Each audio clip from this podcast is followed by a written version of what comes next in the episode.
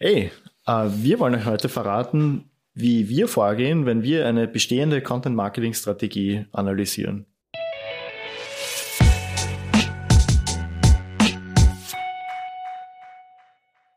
Zuerst fangen wir mit einer Content-Aufstellung an. Mhm. Dazu nutzen wir Tabellenprogramme äh, wie eben Numbers, also wir benutzen Numbers oder halt eben das weniger coole Excel, ähm, um halt die meisten Daten aus dieser Content-Aufstellung rauszubekommen.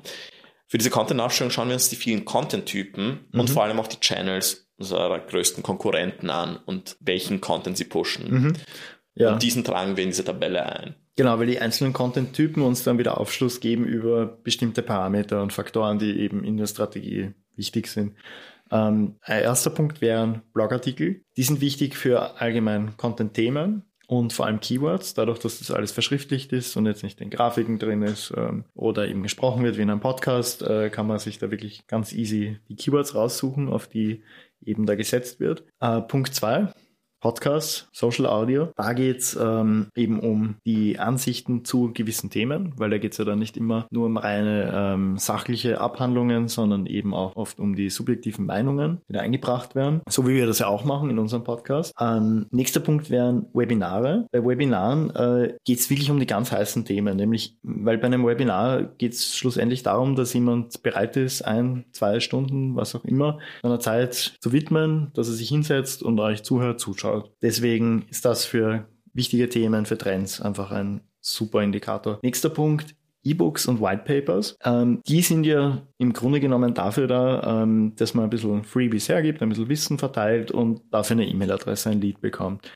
Ähm, die Themen sind sehr gefragt und deswegen sind die Leute auch bereit, dafür eine E-Mail-Adresse herzugeben. Deswegen eben auch wieder guter Indikator für aktuelle Trends, für Themen, wo die Leute eben gewillt sind, ein bisschen Zeit oder eine E-Mail-Adresse oder was auch immer herzugeben. Nächster Punkt, unser Lieblingspunkt, ganz klar, die Videos. Das haben wir schon immer wieder hier gesagt. Wir sehen die Videos als Geheimwaffe im Content-Marketing, weil man einfach so, so viel mehr transportieren kann, als wir jetzt zum Beispiel in dem Podcast hier, wo wir einfach nur mit euch sprechen oder Blog-Eintrag, wo wir eben nur was niederschreiben, sondern du kannst halt wirklich mit einer Person connecten, du kannst die Persönlichkeit transportieren, Emotionen transportieren. Das geht einfach im Video viel, viel besser. Und hier äh, ist es dann vor allem auch wichtig, eben darauf zu achten, wie ist der Auftritt, wie ist die Persönlichkeit, die dargestellt wird, welche Emotionen werden transportiert, wie ist das Storytelling. Und letzter Punkt ist der Newsletter. Einfach mal anmelden, Newsletter der Konkurrenz abonnieren und dann erfährst du eben sofort, welchen Content die für besonders wertvoll halten für ihre Zielgruppe zu aktuellen Themen. Gut. Und all dieses Wissen hältst du fest in dieser Tabelle. Und als nächstes müssen wir die Tabelle auf Qualität und Häufigkeit überprüfen. Dazu schauen wir uns die verschiedenen Channels von, äh, von deiner Konkurrenz oder grundsätzlich von ähm, den gewünschten, den gewünschten ähm, Publisher an und schauen, wie der Content funktioniert. Ähm, Im Endeffekt viele Social Medias geben dir auch sehr viel Aufschluss als Außenstehender über das Performen des Contents. Also zum Beispiel, du hast auf Twitter Likes und Retweets. Wenn du zum Beispiel siehst, dass deine Konkurrenz ein Bild gepostet hat, das ähm, super gut performt und zigtausende Retweets hat, wirst du wissen, okay, das ist ein Content-Typ, der gut performt. Und anhand von deiner Liste, die du aufgewählt hast, musst du schauen, ob das Topic, das Thema bei vielen anderen Content-Typen ähnlich ist oder ob das ein Glücksschuss war. Wenn es ein Glücksschuss war, kannst du auch Content genau in diese Kerbe rein createn. Sagen wir es mal so. Ähm, zudem schau dir auch bitte die Häufigkeit an, auf dem die Channels bespielt werden. Ähm, ist es Instagram, wo jeden Tag halt wirklich hochwertiger Content gepostet wird, dann ist es halt ein Channel, wo deine Konkurrenz sehr viel Wert drauf legt. Und zum Beispiel Facebook, das jetzt etwas, etwas, sagen wir, eingestaubt ist, nur alle zwei Tage oder alle drei Tage was gepostet ist, dann könntest du dich eben auf Facebook konzentrieren, weil deine Konkurrenz dort halt weniger macht. All diese Erkenntnisse trägst du natürlich auch in die Tabelle ein, also die Häufigkeit und vor allem auch die Qualität des Contents. Also du kannst ja am, am besten beurteilen, wie der Content dich anspricht. Gib einfach ein, ich weiß das Numbers, das kann einfach ein Rating-System in die Tabelle und sag zum Beispiel, dieses Carousel auf Instagram hat mich besonders gut angesprochen, ich gebe 5 von 5. Oder dieses Video auf YouTube oder Vimeo oder TikTok oder Instagram Reels fand ich nicht so gelungen. Ich gebe ihm einen Stern. Und anhand von denen trägst du weitere Daten ins, in, in die Tabelle ein und hast eine Datensammlung über, die und über das Content Marketing deiner Konkurrenz oder den Publisher, den du, dessen Content Marketing Strategie du dir nähern willst. Und was du dann unterm Strich hast, ist einfach eine wirklich geile Zusammenfassung und Überblick, was die äh, Content-Strategie deiner Konkurrenz ausmacht, auf welche Themen sie setzen, welche Kanäle, wie oft dort gepostet wird, ähm, wie stark Trends im Vordergrund stehen oder ähm, wie stark einfach klassische Themen immer wiederholt werden, also wie da die Balance ist, äh, was das Storytelling im Hintergrund ist, welche emotionalen Werte transportiert werden und, und, und. Also da kann man wirklich ganz, ganz viel rauslesen. Und du hast das ja auch schon kurz angesprochen, Kevin, ähm, eben Thema Instagram, Facebook war ein Beispiel vorher.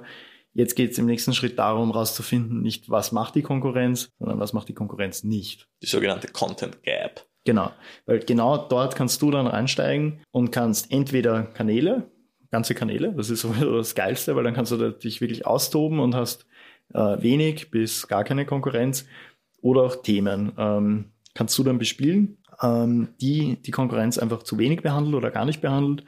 Und dadurch kannst du dich dann eben auch als Experte zu diesem bestimmten Thema positionieren.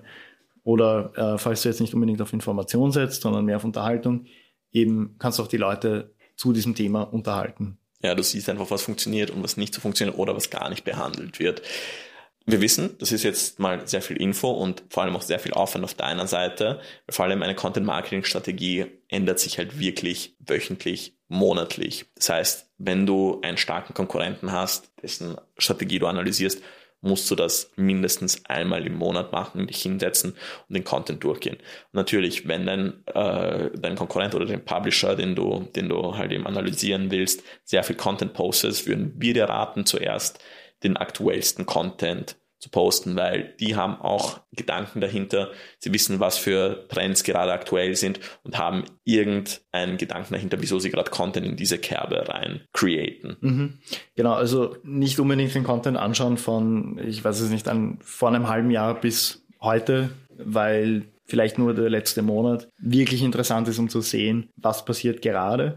Aber ich glaube, es ist schon auch interessant, dass man sich anschaut, dass man auch paar Monate vielleicht mal zurückgeht und schaut, wann hat es große Änderungen gegeben. Und dass man ja. dann versucht nachzuvollziehen, wenn man sich dann auch noch andere Streams anschaut, warum ist das passiert? Na, Was na, waren na, die Beweggründe? natürlich, nur die, die Sache ist halt, wenn der Konkurrent halt wirklich viel auf Content Marketing setzt, sprechen wir halt so von mindestens fünf Channels, die bespielt werden. Mhm. Und das in eine Tabelle einzusunter wirst du nee, das wäre auch kein Thema für die Tabelle, sondern eher genau deswegen wir würden dir empfehlen also wenn wenn der wenn ein Konkurrent oder der Publisher den du analysieren willst so viele so viel Content postet dann würde ich mal die Content-Analyse auf einen Arbeitstag beschränken und mich wirklich auf die aktuellsten Themen beschränken wie der Michi schon sagt, wenn, ihr, wenn du zum Beispiel einen Konkurrenten oder einen Publisher hast, der nicht so viel postest, kannst du ruhig ein Jahr oder sechs Monate in die Vergangenheit gehen und schauen, was hat er gemacht und wie vor allem hat der Content performt und wieso, wenn der Content gut performt hat, er den Content, nicht ähnlichen Content wieder gemacht hat oder wenn der Content schlecht performt hat und er den Content äh, nochmal in dieselbe Kerbe reingemacht hat, wieso er es nochmal gemacht hat.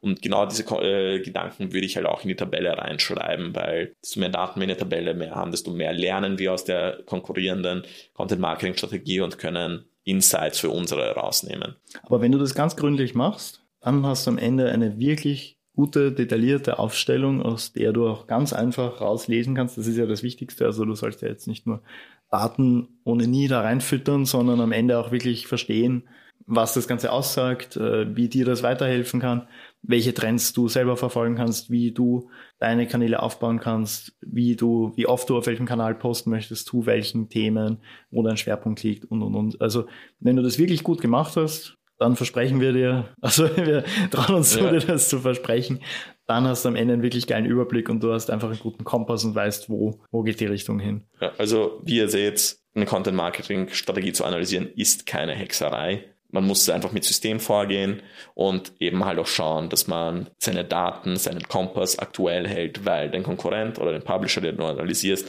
passt seine Content-Marketing-Strategie auch laufend an. Deswegen muss deine Analyse auch immer angepasst werden. Ja. Ja, wir hoffen, wir haben dir da jetzt helfen können. Äh, wenn du immer noch ein bisschen überfragt bist oder dir nicht ganz sicher bist, ist Content Marketing wirklich das Richtige für mich? Also wir sind der Ansicht, jeder kann das machen, jedes ja. Unternehmen, jede Person, jede Marke. Ähm, wenn du ein bisschen einen Schubser in die richtige Richtung brauchst, paar Ratschläge, was auch immer, oder einfach nur geile Cocktails trinken willst, dann komm zu uns vorbei. Wir haben Cocktails. Genau. Wir haben eine Terrasse, wo wir die Cocktails, also es wird jetzt immer kälter draußen, also wenn du jetzt... Äh, also irgendwann müssen wir auf den Punsch um, umsteigen. Genau, aber, genau. aber wenn du es noch schaffst, im Herbst vorbeizuschauen, dann gibt's auf jeden Fall noch die Cocktails. Also sei nicht schüchtern, komm vorbei, lern uns kennen. Wir freuen uns auf dich. Danke fürs Zuhören und bis zum nächsten Mal. Bis zum nächsten Mal.